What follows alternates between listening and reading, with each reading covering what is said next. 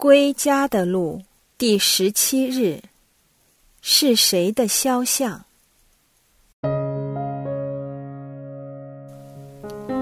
在之前的反思中，我们谈过要学习耶稣那样，定期从工作中退下来，好让我们能在静默中与天父独处。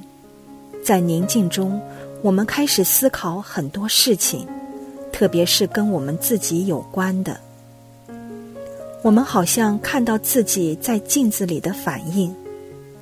当我们更清楚的看到自己的软弱和破碎时，我们需要面对自己。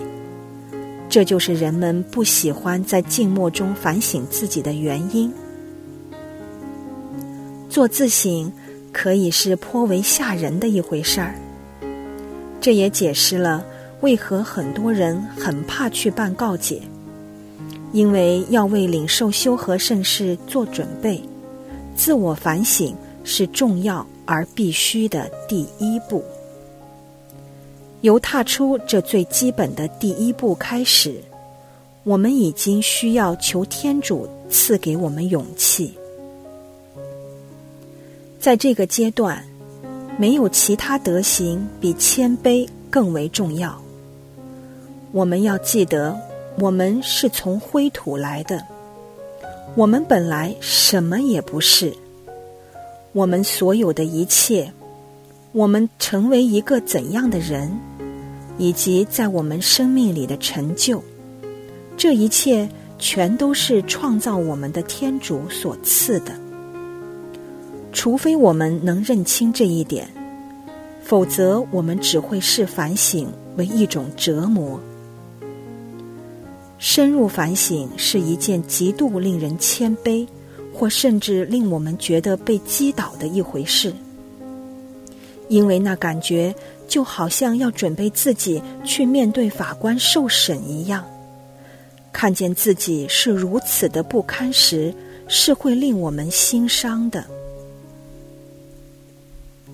即使有这种谦卑的心态，要去明认自己在日常生活中与人和与天主的交往是如此的软弱。如此的破碎和大罪，仍然是一件很困难的事儿。在这些时刻，向住在我们内的圣神顺服，能令我们找到力量和平安。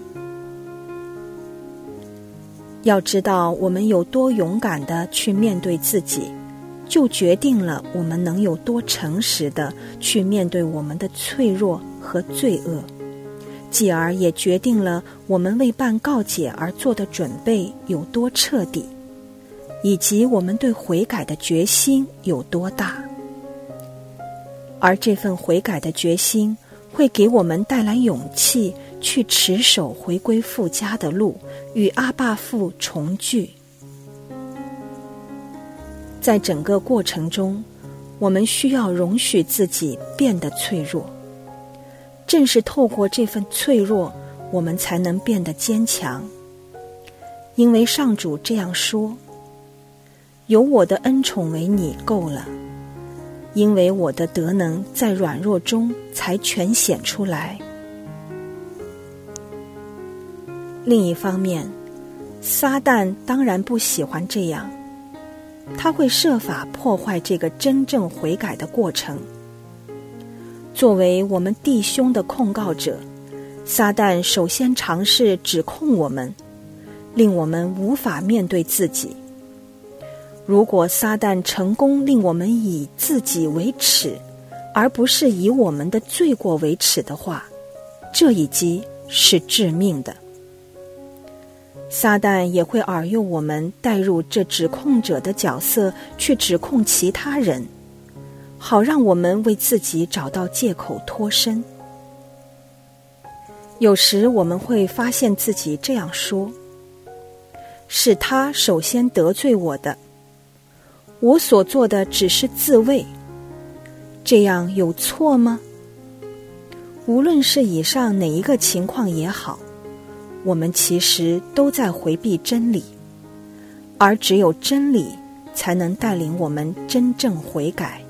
从罪恶中把我们释放出来。在我们深入反省、面对在镜子里的自己时，我们要在自己里面看到天主的神性，而不是魔鬼的肖像。因为魔鬼会令我们专注在人性的软弱，这最终会令我们绝望。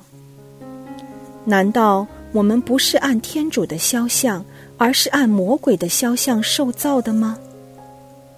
如果我们能坚信，我们作为天主子女的身份，无论我们有多破碎、多大罪，我们都会有信心。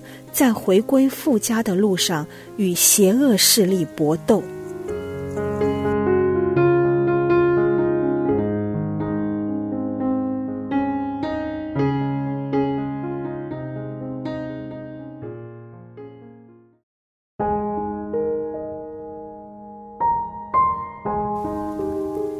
你是否害怕面对自己，尤其是自己的破碎和罪恶？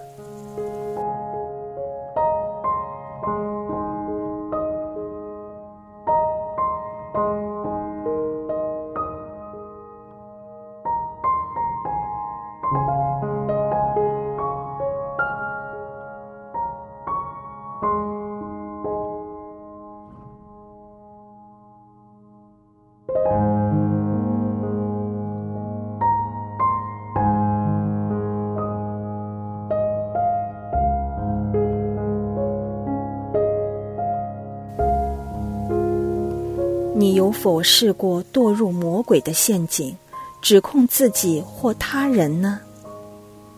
在你开始踏上回归富家的路时，你有没有决心不再堕入同样的陷阱里？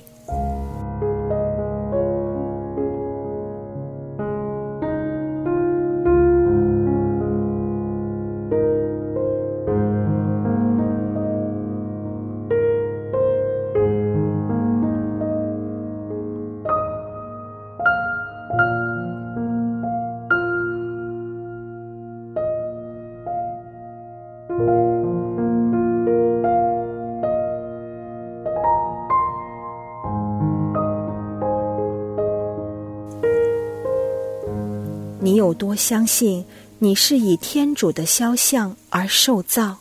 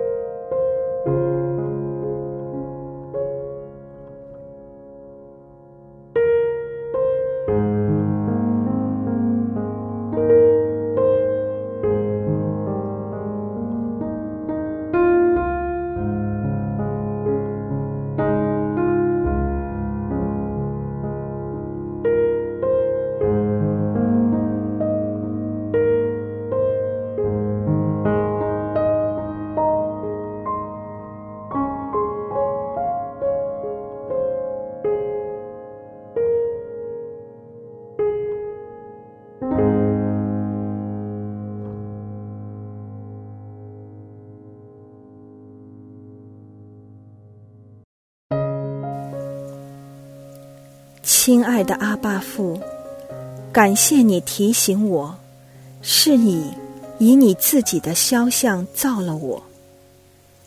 没有人能夺去我真正的身份，请你发出你的光明和真道来引导我，在我展开悔改的旅程时，带我到你的圣山和居所，天主。我的灵魂渴慕你，真好像聘露渴慕溪水。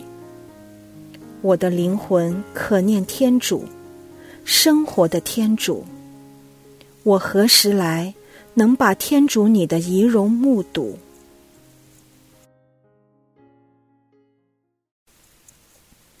愿光荣归于父、及子、及圣神。起初如何，今日亦然，直到永远。阿门。